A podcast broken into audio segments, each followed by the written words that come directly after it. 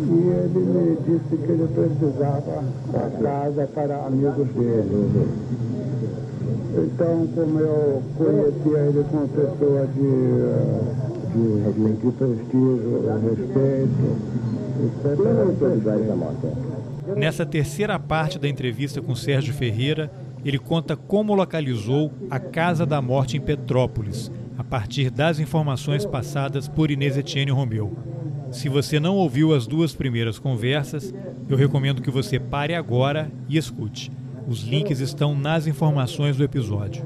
Eu sou Carlos Alberto Júnior e esse é o Roteirices. Bem, e, e, e, então com a Inês estava acontecendo essa coisa mágica comigo, que era o meu primo ressuscitou.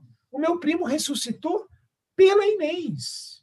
A ressurreição do meu primo se dá pela Inês. Por quê? Porque ela era amiga dele, foram amigos 10 anos, até se separarem, mas foram amigos durante 10 anos. Quando se separaram, se separaram politicamente, não brigaram. Se separaram politicamente. Tem um, tem um depoimento dela sobre o Beto, que ela fala no que eles falam, mineiros, né? Foram tomar um cafezinho. O último conto que eles tiveram foi assim, para se despedir, tomando um cafezinho. Mas, desculpa, é, se, se despediram por uma divergência política, é isso? uma divergência política. E os dois. Você pode contar? Posso falar sobre isso, eu posso falar coisa, mas isso também é um outro subcapítulo, né? Mas, enfim, os dois militaram juntos de 1961 até 1969. Em 1969, várias organizações se fundiram e criaram a VAR Palmares. Então, eles estavam juntos. Só que essa VAR Palmares, a esquerda vivia brigando, divergências, muitas divergências, sempre na história da esquerda aqui no Brasil, e aí, então, essa união durou pouquíssimo tempo, durou de julho até setembro. E aí, em setembro, tem um racha. E aí se recria a VPR. E o Lamarca lidera esse racha. E a Inês vai embora com Lamarca e recriam a VPR. E o Beto fica na VAR Palmares. Tiveram concepções diferentes. Né? Em resumo, é assim: a VAR seria mais política, mais de massa, e a VPR era militarista, mais de ações armadas, né? e a VAR menos, acreditava no trabalho político, com operário, com camponês, né? uma coisa a longo prazo. E a VPR, não, temos que agir agora, temos que fazer a luta armada agora. Então, houve essas divergências e eles separaram. Então, foi uma coisa mágica esse meu encontro, meu encontro com a Inês, porque meu primo ressuscitou. Eu vi nela o meu primo. O jeito, a época, a cultura. Eles tinham quase a mesma idade. Ele era três anos mais velho do que ela, que ele é de 39, ela é de 42. Então, muitas afinidades, muito jeito, mineiros, e uma pessoa firmíssima, uma pessoa inteligentíssima. A Inês era uma coisa impressionante, Carlos Alberto, assim como ela tinha tudo na cabeça e tal. Ela não era tão intelectualizada quanto o Beto, mas mesmo assim, ela sai da prisão e cita uma poetisa é, mineira que eu nunca tinha ouvido falar, mas que é famosíssima no meio literário, que era Adélia Prado. Então, ela sai da prisão e fala uma frase de uma poeta, não uma frase política, abaixa a ditadura. Não, ela sai e fala uma. Ela cita um poema quando ela sai. É a única coisa que ela declara na saída da prisão dela, e nós estamos todos lá, tem uma multidão de gente, cartaz, anistia, e ela fala uma frase da Adélia Prado, dessa poeta mineira. Né? Então, a Inês era uma cabeça também incrível. Bem, aí então, eu estou lá no catálogo de telefones, e aí, de repente, pá, descobri o número. Você lembra o número ainda? Não, não assim mais de cabeça eu não lembro. Eu tinha, eu tinha de cabeça. Você Mas foi sozinho, aí, você foi sozinho para lá. Fui sozinho, fui sozinho, eu fui sozinho. Não, até então eu era a única pessoa que ela tinha revelado isso. Mas ninguém, mais ninguém. Então olha a minha missão. Eu estava imbuído de uma missão de altíssimo nível. Mas a conversa que você teve com ela foi nesse intuito, assim, olha, eu acho que tem como descobrir, você topa entrar nessa? Foi uma coisa nesse nível, assim? É, esse nível, mas ficava implícito, porque ela via a minha militância. Eu estava na militância política para o período, para o novo período, para o ela, período. Ela te deu uma missão. Ela me deu uma missão. Ela me deu uma missão. Mas isso naturalmente. Ela não chegou assim, vou te dar uma. Claro. Foi naturalmente. Nas conversas, no nosso relacionamento, em tudo que foi evoluindo das conversas, tínhamos discussões políticas, ela ia saber a minha visão política, como é que eu vi as coisas, tínhamos divergências políticas, algumas divergências, mas na maioria nós tínhamos. Ela me explicou toda a situação dela da prisão, por que, que deu problemas com a esquerda, as brigas que ela comprou, então, resultado, estou ali olhando o telefone, né? E aí eu venho com o um dedo assim, aí está lá um nome, e o primeiro nome quem é? Mário. Então, Petrópolis confirmou o telefone Mário. E o sobrenome dele era alemão, Loders, que a gente não sabia. Então foi um choque. Eu falei, não acredito. Aí voltei lá para o presídio e falei: olha, achei o telefone, achei o endereço, tinha o nome da rua e achei o, o nome do cara, coincide tudo. Bem, a partir daí, a coisa começou a evoluir Aí eu virei para ela e falei assim: olha, não dá para eu fazer sozinho tudo. Nós temos que chamar um reforço aqui. E eu, há pouco tempo atrás, tinha conhecido o jornalista Henrique Lago, filho do Mário Lago, que era um ator famoso de novela, compositor. de teatro, compositor, né? E a Inês era fã do Mário Lago, né? Então, quando eu falei com ela, olha, eu conheci o Henrique Lago, é um jornalista de esquerda trabalha na Folha de São Paulo. Ele era um jornalista especial da Folha de São Paulo naquela época, fazia matérias, sabe? Tinha liberdade de horário. Não sei se existe mais isso, mas naquela época tinham jornalistas especiais, faziam matérias especiais, dentro do horário que eles queriam. Então ele tinha um grau de flexibilidade muito grande. E ele estava fazendo já matérias sensacionais com militares, com entrevistas e tal.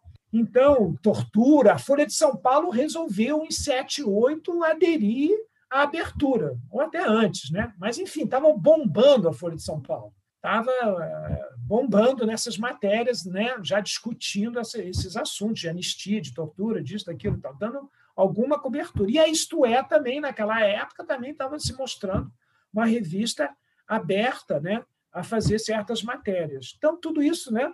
Aí a Inês é, vira para mim e fala, eu falo para ela, olha, precisamos de um reforço. E aí ela falou, o que, que você tá, o que, que você pensa? Ah, eu conheci esse filho do Mário Lago. Eu gostei, um cara competente, tal, de esquerda, não sei o quê, tal. Ela falou, então traz ele aqui. Aí então eu levei, perguntei para o Laguinho, você gostaria de conhecer a Inês Etienne Romeu? E ele era muito amigo das detratoras da Inês, sabe? Ele frequentava um escritório de advocacia que tinha hostilidade à Inês, né? E isso me fez ficar um pouquinho desconfiado dele. Aí ele falou: não, eu quero sim. Pronto. Aí ele foi, ela adorou ele. Ele é um tipo muito simpático, muito carismático e tal. E ela gostou demais dele, né? E pronto. Então nós formamos o time, o time da Casa da Morte. Eu, ele e a Inês. Então, o próximo passo foi o Lago e resolveu ir no endereço que eu tinha achado, com um fotógrafo da Folha, com a câmera disfarçada numa bolsa, e se fingiram que estavam perdidos, porque a rua, Carlos Alberto, é, é cinematográfico também. A rua termina sem saída. É um, é, um, é um morro altíssimo, que termina sem saída e termina na casa do Lotas. Termina na casa dele. E aí o Laguinho e ele apareceu, uns cachorrões, tinha dez filas, atindo e tal, ficaram meio com medo. E aí o, cara, o fotógrafo da Folha bateu a foto da casa, e ele falou: não, vocês estão na rua errada, tem que descer, tal, não sei o quê. Aí levamos a foto lá para o presídio, a Inês olhou a foto e falou: não, não é a casa. Aí disse: putz, não é possível. Eles mantiveram o telefone, o dono da casa é Mário, mudar a fachada, mas por que, que eles iam mudar a fachada se não mudaram o telefone, né? Então ficou essa dúvida no ar. Bem, aí eu fiz mais um lance. O meu irmão foi xerife do imposto de renda. Meu irmão foi da Receita Federal. Meu irmão, é, na família a gente tem assim, né? Teve um bloco mais conservador. E meu irmão, o ápice da carreira do meu irmão no Ministério da Fazenda foi que ele virou chefe de gabinete do ministro civil mais poderoso da ditadura, que era o Delfim Neto. Então, meu irmão foi chefe de gabinete do Delfineto, que é o cara que manda no ministério, né? O chefe de gabinete é tudo passa pelo chefe de gabinete, né? E aí ele já estava trabalhando em estatal, já não estava mais no Ministério da Fazenda, estava trabalhando em estatais. E aí eu liguei para ele, claro que ele conhecia ele, ele que criou o CPF, meu irmão que criou o CPF no Brasil, autor do CPF. Então, eu liguei para ele e falei com ele: eu preciso descobrir o CPF dessa pessoa aqui com esse nome e preciso saber quantos nomes tem, né? Podia ter mais nomes, né? Por exemplo, a minha segunda mulher, ela, ela é neta de alemão, então é, o sobrenome dela é Albrecht. Mas no Rio Grande do Sul, você pega o catálogo, tem 10, 15 Albrechts. Então, poderia ter também 10, 10 Loders, né? Poderia ter muito alemão no Brasil. Teve migração alemã para o Brasil, né? no século XIX. Bem, meu irmão vai lá na Receita, que o CPF não é como hoje, que, que qualquer. É, é, o CPF virou casa da mãe Joana, você entra na farmácia, o cara te pede, antes de você pedir qualquer coisa, CPF. Né? CPF era um número reservado naquela época, Carlos Alberto. Você não dava o seu CPF para ninguém. O CPF era um número reservado. E aí, então, meu irmão me volta e fala: olha, só existe um Mário Lodes no Brasil e um CPF com esse nome. Então, pá, foi mais uma confirmação que eu consegui que não tinha outros com esse sobrenome. Liguei para uma intérprete de alemão, colega minha, e falei com ela: esse nome Loders te diz alguma coisa? Ela falou: é um nome em alemão. Então ela confirmou então, que era um nome alemão também. O seu irmão foi cúmplice numa pequena irregularidade foi. em prol do esclarecimento. Não, foi. E eu nunca revelei isso. Isso ficou segredo até o livro. Mas no livro saiu isso. E ele não sabia para que, que era. Ele não, eu não no livro, registrar seu amigo esteve aqui, escrito pela Cristina Chassel, que é a história isso. do seu primo, Cristina, que isso. faleceu ano passado, infelizmente. Isso. Exatamente. Lá no livro revela esse pequeno segredo de 1978, que era ilegal. Né? O que ele fez não deixou de ter uma ilegalidade, que é pesquisar o CPF de uma outra pessoa, que é um número reservado. Né? Então. Como diriam os americanos, sume, né? me processe. Exatamente, exatamente. Então, mas ele não ficou sabendo, ele seria inocente, eu que seria o responsável, porque eu que pedi, né? Então, mas enfim, poderia, foi, foi arriscado, né? Mas quando você está numa numa missão dessas, Carlos Alberto, você vai com tudo. E como né? ele não te passou nem por WhatsApp, nem por Telegram, nenhum hacker pegou isso. É, ele não, me, ele não me passou a declaração de imposto de Ele só confirmou, é esse aí. Ele só confirmou um número de CPF, que logo depois, alguns anos mais tarde, vai se tornando uma coisa pública, né? mas ele me confirmou o CPF. O, o que eu precisava saber é se existiam outros CPFs ou outros Mário Lodas. Né? Aí ele ia me apresentar uma lista: olha, existem 10 Mário Lodas com 10 CPFs. Aí complicaria a nossa vida. Como o Albrecht, tem 10, 15 Albrechts em Rio Grande do Sul. Aí, como é que ia ser? Mas não, a sorte entre 100 milhões de brasileiros, naquela época eram 100 milhões, né? naquela época, de 100 milhões e 40 milhões de CPF, sei lá, só tinha um com aquele nome. Então, foi mais uma certeza. Então, em paralelo, estamos tramando a coisa da, da Casa da, de Petrópolis. Eu continuo com a minha militância no Comitê de Anistia e eu descubro, então, conversando com a Inês, aí é um ponto muito grave da história, que o, o porquê que a Inês estava sendo discriminada, estava sendo deixada de lado, não se falava o nome dela, só no nome das outras duas. Então a Inês me conta as brigas que ela comprou. Então a Inês comprou briga com um coletivo de presos. Isso é uma coisa que não se pode, isso é um dogma na esquerda. A esquerda é a coisa coletiva, né? Se você rompe com o coletivo, você está caindo no individualismo, você está caindo no personalismo, você está caindo. Então, essa é uma coisa sagrada. Então, no, nos presídios havia um coletivo, que as pessoas dividiam as tarefas, as discussões. A Inês rompeu com isso. Então, isso, é, isso foi um problema sério. Outra coisa que a Inês rompeu também, na visão, digamos, majoritária da esquerda na época, era a questão da tortura. Quem, for, quem abrisse sobre tortura seria mal visto, seria considerado traidor, mesmo tendo aberto sobre tortura, ficaria marcado, né? ficaria é, negativamente marcado. E a Inês refletiu muito, os oito, quase nove anos de prisão dela, ela fez uma reflexão muito profunda sobre a tortura. E ninguém podia questionar que ela foi das mais torturadas. Né? Ela passou três meses nua em Petrópolis sendo torturada fisicamente e psicologicamente. Está lá no relatório dela, você, você pode ler, né? Então, é, é, é, isso era inquestionável. Mas as, mas as análises dela, a partir mesmo da, da experiência dela, a, a esquerda não estava preparada para isso. Então, a Inês então, a, comprou a briga dessa Cristina Oliveira, cujo marido foi considerado um traidor, colaborou com a repressão e ela também teria colaborado. Por causa que a Inês comprou essa briga dessa presa e rompeu com o coletivo, pronto, a Inês já sofria uma hostilidade, ou pelo menos o pessoal procurava ignorar a presença dela. E eu, então, rompi isso. A imagem que eu faço é daqueles filmes de Idade Média, de desenho animado, que está lá a princesa na torre, né? lá, lá no alto da torre do castelo, e eu sou o cavaleiro chegando e tem um dragão no meio. Eu tinha que enfrentar um dragão para salvá-la lá daquela torre. Ela estava isolada na torre e eu tinha que enfrentar o dragão. Qual era o dragão da maldade que eu tinha que enfrentar? A própria esquerda meus próprios ídolos, meus, os mocinhos que eu achava que só existiam. E aí eu vi que não. Eu vi que havia uma sacanagem tremenda, né? além de ser uma aberração política absurda, é, era uma sacanagem tremenda uma pessoa com a Inês, com a história dela, e que ela ainda poderia revelar, estando deixada isolada, sendo difamada de uma maneira dissimulada, porque ninguém tinha coragem de apresentar um documento, fazer uma, uma fala aberta contra ela. Né? Era tudo dissimulado, era tudo feito por trás dos panos.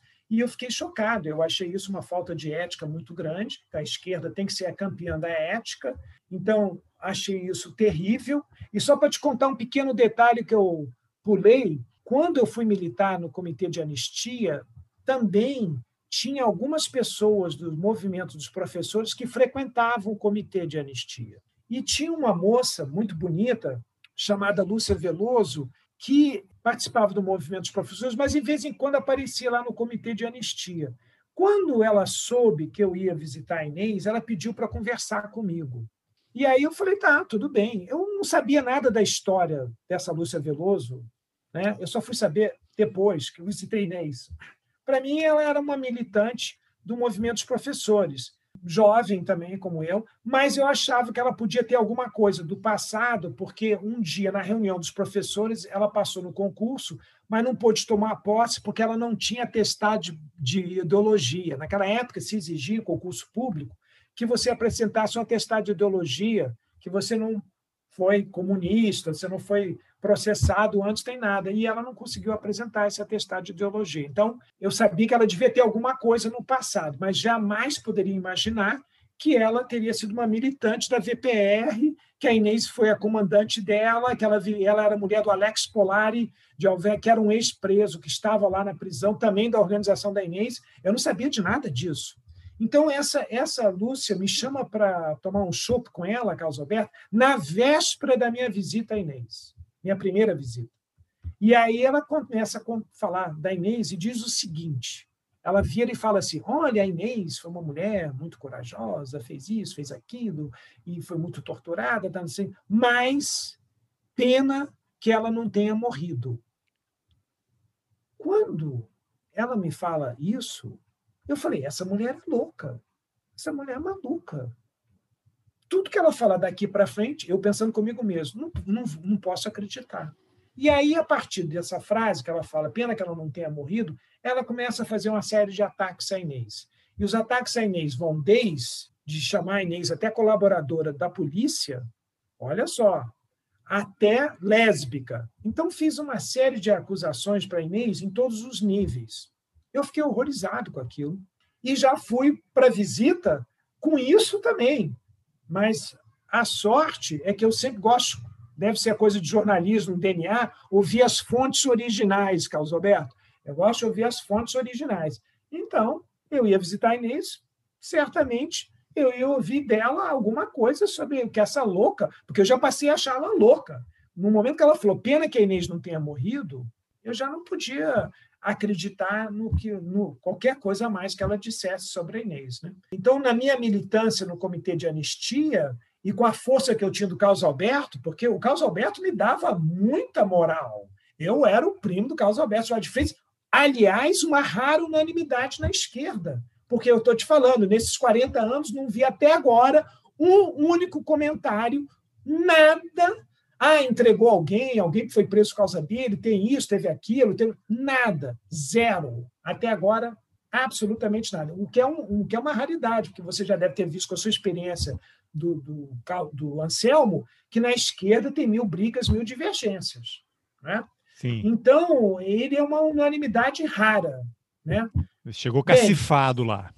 Eu estava muito cacifado, então eu tinha moral. E, ao mesmo tempo, como a campanha contra a Inês era dissimulada, não era assumida, então foi mais fácil para meu contra-ataque. E meu contra-ataque foi violento. Eu passei a cobrar é, de militantes de esquerda para irem lá visitá-la, passei a, a, a, a levar jornalista, ex-amigos presos. De... Eu, fui, eu, fui, eu fiz numa ofensiva. Políticos foram, vereador foi lá, deputado estadual, deputado federal, senador. Né? Então, quando o Teutônio Vilela assumiu a relatoria do projeto de anistia, e o Teutônio Vilela era um, um senador do regime militar, apoiou o golpe de 64, ele era usineiro, né? Então, ele, mas ele veio para cá, saiu da arena, foi para o MDB e virou o nosso campeão pela anistia visitou todos os presos políticos do Brasil, né? Ele virou o nosso cavaleiro da anistia, uma figura extraordinária. O Teotônio Vilela, como é que ele mudou tudo isso? E numa idade avançada, ele não era criança quando ele era senador na época da campanha da anistia. E aí o Teotônio Vilela também visitou a Inês, né? Teve lá com a Inês fotografias e tal. Aí, ainda em 78, né? Aí então a gente está com a nossa campanha de anistia indo e tal, e aí a Isto É resolve fazer uma matéria sobre desaparecidos políticos, mortes desaparecidos, aquela que eu te mostrei a capa ontem, tem várias fotos. Né? Como a irmã da Inês trabalhava na Isto É, e a gente já tinha feito cartaz, que eles faziam um cartaz procura-se terroristas, né? aqueles cartazes de procurados. Né? Nós fizemos um cartaz lembrando aquele, mas só aqui do desaparecidos políticos. A gente fez o contra-cartaz. Né? E a Isto É botou na capa, e a foto do, do Beto está lá na capa da Isto É. Né? E dentro da matéria, a Inês já topa falar algumas coisas. A Inês ali fala que ela teve mantida em cárcere privada, que ela foi torturada. Ela já não disse nada de Petrópolis, nada disso, mas ela falou do cárcere privado, que ela foi mantida. Então, ela já faz uma denúncia ali e todo mundo ficou impressionado que está saindo numa revista pública, ela está se riscando, né? Ela ainda está dentro de um presídio, tem risco. Esses caras da repressão podiam chegar lá no presídio e sequestrar ela. Tudo era possível no Brasil dessa época. Era mais difícil, mas não era impossível. É, né? E você, nesse impossível. momento que estava nessa militância tão intensa no movimento de anistia, você se sentiu de alguma forma vigiado, monitorado? Que tipo de preocupação você teve? Nenhuma, nenhuma, porque eu botei na minha cabeça, Carlos Alberto, se eu não ponho na minha cabeça que eu acreditava que nós íamos abrir o regime, não foi o Geisel, não foram os militares que abriram o regime, nós é que abrimos. Né? Nós fomos empurrando a porta lentamente, né? foi um processo longo, até hoje não conseguiu é, abrir a porta totalmente. Né? Então, a gente foi empurrando essa porta. Eu acreditava, e isso me dava também muita força. E você estava vestido com a sua capa de Carlos Alberto Soares de Freitas. É, eu estava assim, eu estava é, em missão, eu estava confiante que a gente ia conseguir, que já havia um desgaste do material, é, do, do, regime militar, né? ele mesmo tentando se autotransformar com essa abertura lenta e gradual. Já tinha empresários que já tinham declarado que não dava para continuar, que a economia é livre, a economia precisa. Porque tinha muita intervenção estatal, houve uma reação do empresariado contra o Geisel, que o Geisel era o estatista, nacionalista, né, até certo ponto. Então, o setor do empresariado estava incomodado, e alguns grupos eram favorecidos e outros eram deixados de lado, dependia quem era mais chegado no regime. Havia corrupção também, que, que, não, que não se sabe, que era censura, né? mas é óbvio que, que tinha corrupção, Petrobras, essas coisas todas já tinha. Então, um grupo favorecido, outro menos. Então, começou a haver racha também nos empresários, que foi um sustentáculo. A igreja também começou a se descolar do regime militar. A morte do Herzog é um ponto de virada, é 75. É 75. Então, haviam já vários, estava fazendo água, né? apesar que eles ainda terem força e tudo, mas estava fazendo água. E a nossa ideia era cavar mais buraco, abrir mais água, fazer o barco afundar. Né? A gente era um exército Brancaleone, pequeno grupo, mas a gente estava muito animado, muita fervor, era 24 horas. Olha, durante quatro anos da minha vida, eu mergulhei nisso.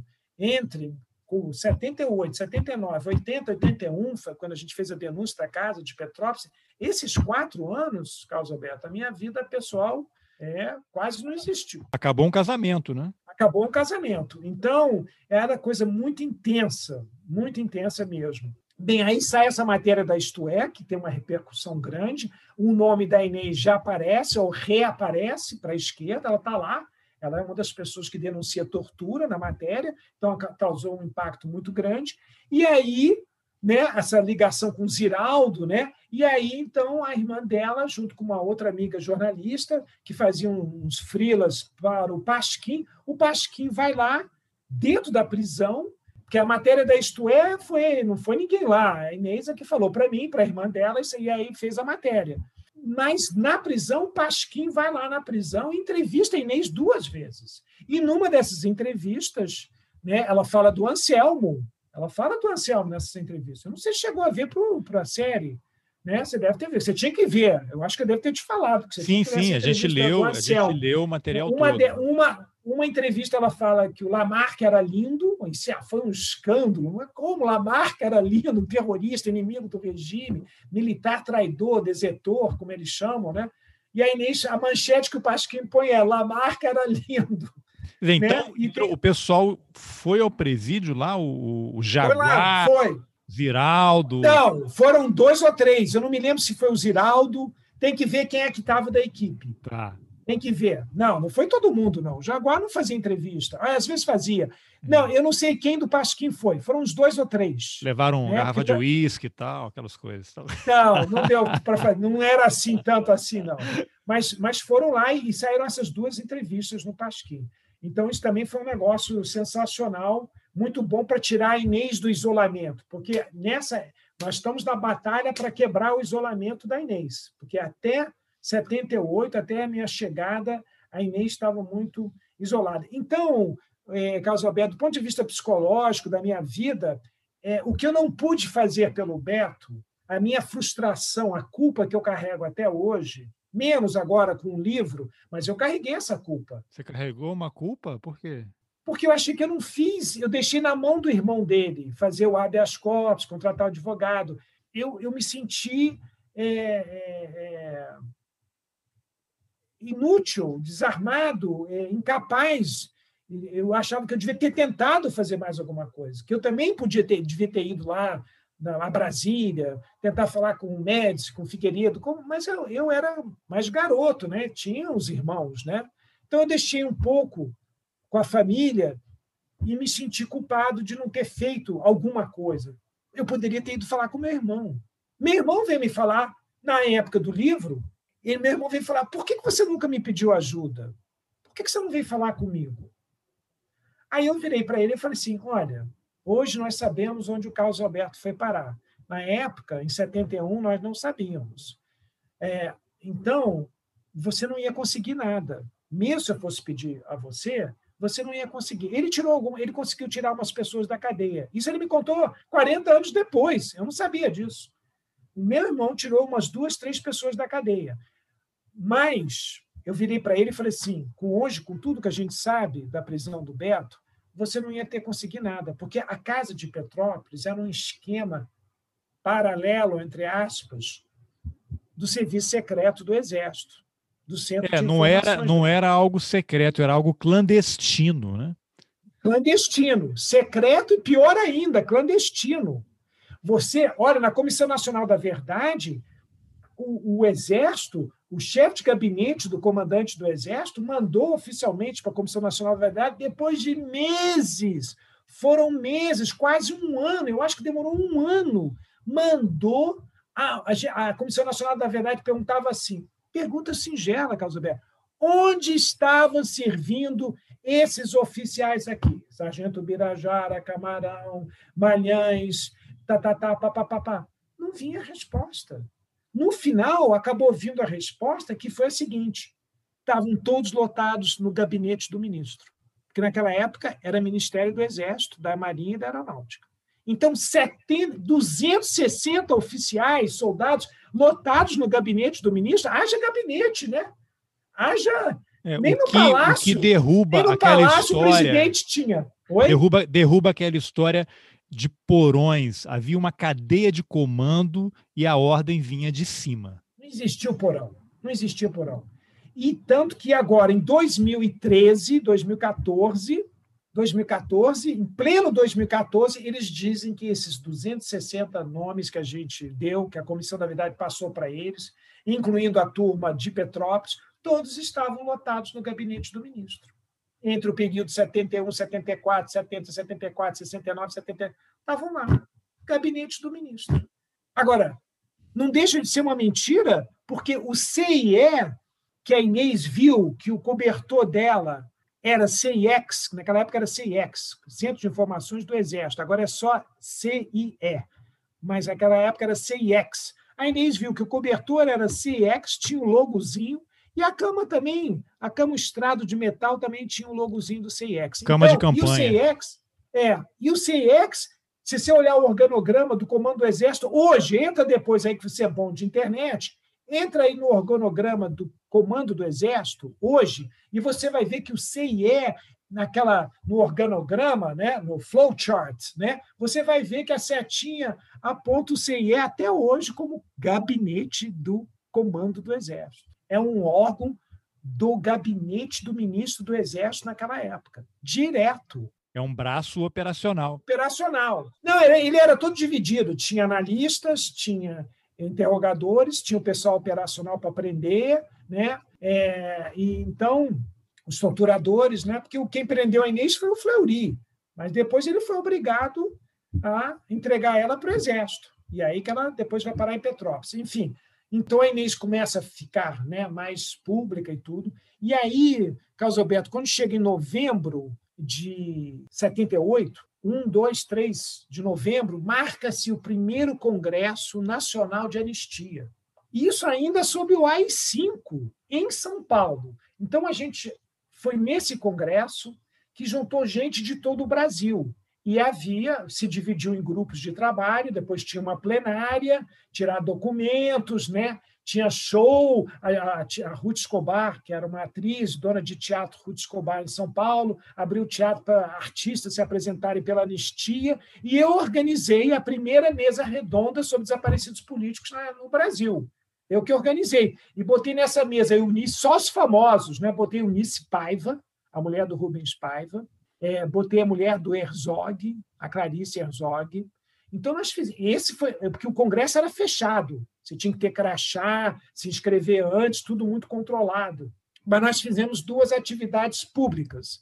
Uma foi a abertura do Congresso, que foi no Tuca, o famoso teatro lá da PUC de São Paulo, e a gente fez lá uma abertura, tinha umas duas mil pessoas, aí aberto para o público. E foi gente do DOI-CODE lá, teve gente que reconheceu agentes da repressão que foram lá meio provocar, ver o que está acontecendo porque eles não iam poder entrar no Congresso, o Congresso estava muito controlado. E fizemos essa mesa redonda também aberta ao público é, sobre desaparecidos políticos com, a, com, as viúvas, né? as viúvas, a Clarice Herzog, a Rubens Paiva. Eu chamei, eu botei assim, o pessoal mais destacado, né? os nomes mais conhecidos. Então, nesse congresso, foi também outro acontecimento que a gente juntou as famílias desaparecidos políticos de todo o Brasil.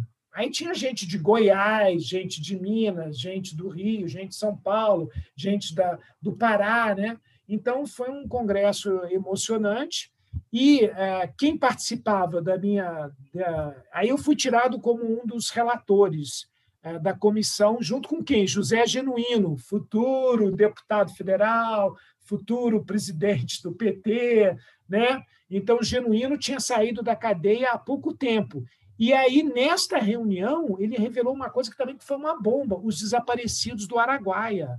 Até então, a guerrilha do Araguaia não se falava, era um assunto tabu, na esquerda e, na, e no regime.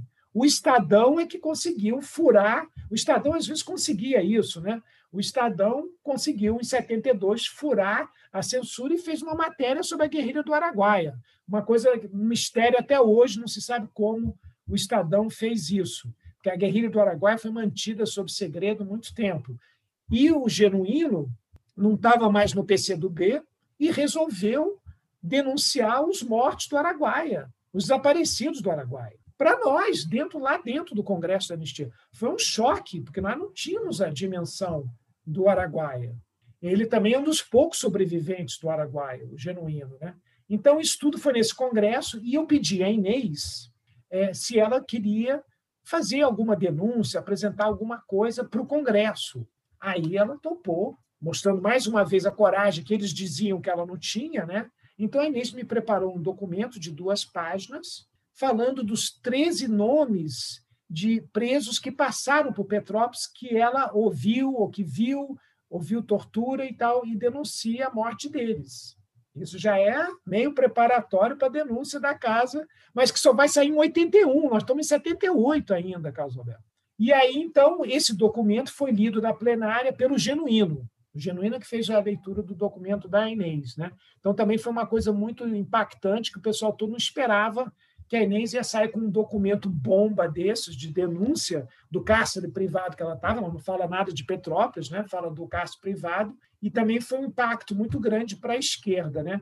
E, bem, aí eu fui visitar o presídio masculino dos homens, aí eu conheci o Alípio de Freitas, o Alípio de Freitas que você falou aí há pouco, né? que morreu há pouco tempo em Portugal, Fiquei com pena de não ter visitado ele em Portugal, porque eu tenho amigos em Portugal, tive em Portugal algumas vezes, ele ainda estava vivo. É, sabe que acabei... por muito pouco ele não foi entrevistado, porque ele esteve na embaixada do México no Rio junto com o Anselmo.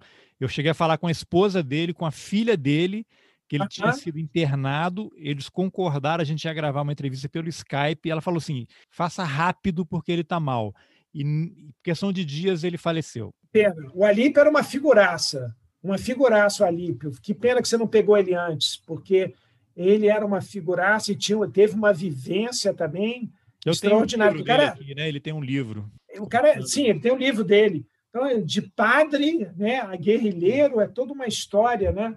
Então, é. Alípio era uma figura é, interessante. Então, eu conheci o Alípio lá no, no presídio, né? Então, é, também foi uma experiência boa, né? E conheci alguns da, da VPR, que estavam lá presos. Também depois fui no presídio aqui no Rio de Janeiro. Em São né? Paulo, você fala, era o presídio Tiradentes. Tiradentes, exatamente. Eu fui lá no Tiradentes, ainda existiu o Tiradentes, né? Então eu, eu fui lá e conheci os presos. Eu acabei visitando cinco presídios no Brasil. Na campanha da anistia, eu visitei cinco presídios, né? Tive com, com presos políticos em cinco estados diferentes, né? Que eu viajava a trabalho, eu tinha muita sorte. A minha profissão permitia muito tempo. Eu trabalhava uma média de cinco, seis dias. A profissão é bem remunerada, né? Então eu trabalhava uma média de cinco, seis, sete dias por mês. Então o restante era para militância política. A gente não, não, mencionou ainda, mas você é intérprete, né? Isso, eu sou intérprete de conferências, intérprete profissional. Bem, então, é, então 78 termina de uma maneira uh, fantástica, a gente acumulando muita força, fizemos esse congresso, e aí começa 79, a campanha da anistia cresce, e aí o próprio regime militar, o próprio Figueiredo assume, né? O Figueiredo aí, o Geisel acaba, né? O AI-5 acaba dia 31 de dezembro de 70. Ah, ainda tem uma coisa importante, 78. Nós, no grupo lá do CBA, do Comitê de Anistia, né, esse grupo dos familiares, nós resolvemos fazer uma carta e endereçar essa carta ao chefe da Casa Civil. Sabe quem era o chefe da Casa Civil? Era o general Golbery. O general Golbery era o chefe da Casa Civil do Geisel. Então, nós redigimos uma carta, e aí foi uma coisa, uma operação que eu também ajudei a costurar. Dentro da gente, a Causa Aberta, também tinha uma divisão. O pessoal do Partido Comunista Brasileiro, chamado Partidão, que não foi partidário de luta armada, o partido do Prestes, né? Chamava o pessoal da luta armada de terroristas, igual o regime militar. Então, esse grupo não participava das nossas reuniões. Participavam mais do movimento feminino pela anistia, não participavam do comitê de anistia. E eu achava isso loucura, são todos aparecidos políticos. Então, eu fiquei encarregado de fazer a ponte. Falei, não, vamos acabar com isso. Que terrorista, coisa nenhuma. Somos todos desaparecidos políticos, somos todos presos políticos, somos todos vítimas do mesmo regime. É uma loucura essa ideia. Né? Aí, então, eu me juntei com os filhos, né, parentes né, do pessoal do Partido Comunista, é, muito desconfiados comigo, né? É, me juntei, nós fomos num escritório de, de, um advogado que era ligado ao Partido Comunista, então eu fiz questão, não, vamos lá. Ah, não, a gente, para participar dessa carta, a gente tem que ir no nosso advogado, então vamos lá. Aí eu fui, apresentamos nosso esboço da carta, ele fez lá umas modificações que eu concordei, e aí nós assinamos pela primeira vez uma carta exigindo do governo esclarecimento sobre 54 desaparecidos. Naquela época foi um número que a gente tinha chegado, 54. E assinamos essa carta, todo mundo assinou. Aí, resultado, a gente consegue fazer essa carta, eu acho que foi esse, foi um dos, pessoalmente, foi um dos meus grandes trunfos políticos, foi trazer os familiares, não da luta armada, do Partido Comunista, porque o pessoal da AP não foi da luta armada, mas o pessoal da AP era mais à esquerda, né? A AP que o Anselmo teria feito parte, né? É. E então o AP sempre foi mais à esquerda que o Partidão. Então eles estavam lá no comitê de anistia, mas o Partidão não, estavam fora. Então eu trouxe eles. A luta dos desaparecidos políticos fez essa união da esquerda. Pô, também se a gente nos juntasse aí, né? Então eu, eu, eu tenho muito orgulho. E aí, essa foi uma missão que eu fiquei com medo, Carlos Alberto. Aí eu fui para Brasília, eu tinha um trabalho em Brasília, e aí eu entrei em contato com o Comitê de Anistia de Brasília, o, cujo vice-presidente, eu não sei se você vai saber o nome, mas ele é uma figura muito conhecida, que ele foi deputado federal tucano, depois é, entrou para o PT e é muito amigo do Lula. Era o Sigmaringa aí, Seixas? Luiz Carlos Sigmaringa Seixas, exato. Uma figuraça, e ele era ligado ao Luiz Eduardo Greenhalgh, foi advogado de presos políticos em Brasília também, né? Uma figura maravilhosa. Então, lá fomos nós, eu, ele e, a, e, o, e, uma mulher também que era do comitê, que tinha filhas exiladas, a Ione ou Ioli, agora não me lembro exatamente o nome, mas eu tenho a notícia do jornal. Fomos nós três, três, no Palácio do Planalto, que eu jamais poderia imaginar que anos depois eu ia estar trabalhando dentro daquele palácio em 2003, né? Então nós vamos lá no dia 28 de dezembro, ainda era às 5, né? Ainda era às 5, né? Nós fomos lá protocolar na Casa Civil, e eu tenho o protocolo até hoje, protocolar na Casa Civil. É, você sabe que depois eu lá na presidência, eu quis até correr atrás disso, né? Mas a, a presidência é, é uma entidade oca cada presidente leva tudo, não tem arquivos da presidência. É uma loucura aquilo ali. Então, enfim, então chego lá, é um negócio meio inusitado, né? E aí a TV Globo deu uma entrevista para o Jornal Nacional, não foi ao ar, não foi ao ar. Já não tinha mais censura naquela época, mas tinha autocensura da Globo, claro, né? Mas saiu no JB, saiu em todos os jornais, Folha de São Paulo, né? Comitê de Anistia, é, exige esclarecimento sobre 54 desaparecidos e tal, saiu com destaque em todos os jornais do dia seguinte, mas a TV não deu. A entrevista que eu dei para a TV Globo ficou lá. Nos arquivos. É, então, isso foi um momento assim de audácia, porque Brasília é um lugar esquisito, né? Você conhece, né? Brasília é um lugar é, assustador assim para repressão, né? Aquele espaço livre, distância, uma cidade fantasma, né? Não tem ninguém que anda na rua. É um lugar esquisitíssimo, né? Então, um lugar assim, eu fiquei, eu fiquei um pouco preocupado com essa viagem, mas estava lá firme. E o Sigmaringa foi maravilhoso, estava ali do meu lado, né? Ele é advogado, né? Qualquer coisa. Ele era o vice-presidente e era advogado também, né? E aí nós fizemos isso aí. Então, teve um impacto muito grande na imprensa e tal, não sei o quê. Aí começamos 79, aí a campanha vai crescendo, né? a campanha vai crescendo, e aí em março o Figueiredo toma posse, e logo depois né, ele promete continuar a abertura do Geisel, né? ele promete isso, e aí o Figueiredo acaba mandando um projeto de lei sobre anistia. E o projeto de lei dele é, é totalmente limitado nós tínhamos, e isso é a grande confusão de agora, que eu acho que talvez seja bom deixar esclarecido, que até gente de esquerda está fazendo isso. E há uma disputa agora no Supremo Tribunal Federal, está lá há 10 anos esperando para discutir isso. 10 anos. Agora, a Juliana Dalpiva fez uma matéria sobre que está há 10 anos parado no Supremo. E mudou o relator, que agora vai ser o Toffoli. Isso. Vai ser o Toffoli? Ah, é? o Toffoli vai Deus ser o relator, mas eu aparentemente conheço. não vai mudar muito em relação ao que já foi é, decidido. Eu conheço o Toffoli. Meu Deus. Bem, a... é um desastre. Bem, mas enfim, então você vê como é que essa, esse assunto está pendurado até hoje, né, Carlos Alberto? Então, a gente entregou isso, e aí a campanha de anistia cresce muito, começa a crescer cada vez mais, em 79, aí vem o Figueiredo, manda o projeto, e o projeto, então, faz ampliar mais ainda a campanha, porque aí já vira uma coisa institucional, com o Congresso envolvido, né? E aí aparece a figura do Teotônio Vilela, que foi um milagre. Como é que a gente podia imaginar que alguém com o passado dele né, pudesse abraçar a causa da anistia. Apenas um rápido parênteses da, lá de Brasília ainda, nós fomos a uma panfletagem de anistia existia uma entidade chamada Convergência Socialista. Um pessoal muito corajoso, fazendo panfletagem, faziam muito barulho, eu ficava admirado. Eu falava, eu falava para o Sigmarinho, pô, Sigmarinho, esse pessoal é corajoso. Ele falou, é, mas são muito barulhentos. Né?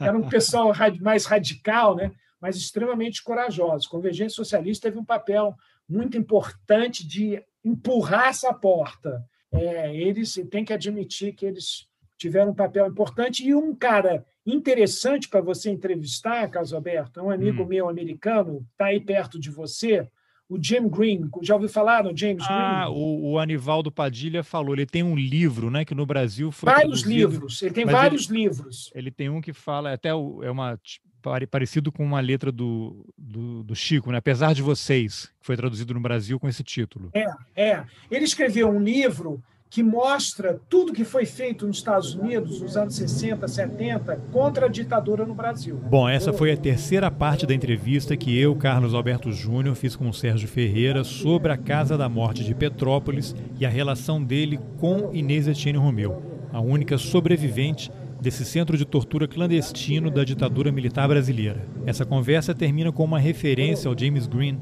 um historiador e brasilianista que escreveu vários livros sobre o Brasil, entre eles o Apesar de Vocês, que eu e o Sérgio acabamos de mencionar. Enquanto eu não termino de editar os próximos programas com o Sérgio, você pode aproveitar para escutar a entrevista que eu fiz com o James há duas semanas.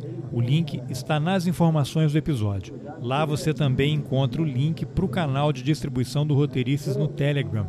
É só clicar e se inscrever. E se você quiser ajudar o jornalismo independente, considere a possibilidade de apoiar o Roteirices. É possível contribuir com qualquer valor. Pelo Pix, por exemplo, você pode ajudar com um real por mês. O link está nas informações do episódio.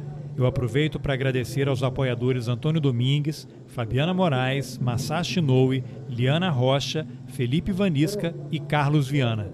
Obrigado pela companhia e até o próximo Roteirices. Mas depois disso, isso foi há, 10, há quantos anos? Aqui 12, 15 anos atrás. Olha, isso eu não me Não, o senhor, ele é seu amigo, o senhor cedeu sua casa por quanto tempo a ele?